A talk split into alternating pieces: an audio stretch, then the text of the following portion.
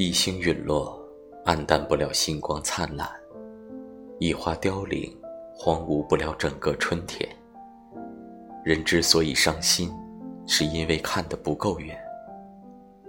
生活五味杂陈，百般滋味，悲伤难过在所难免，低谷困惑时常发生。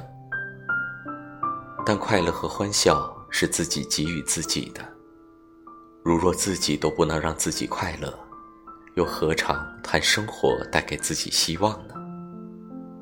如果觉得生活累了，就停下来看看，山间的明月，江上的清风，都在给你鼓励。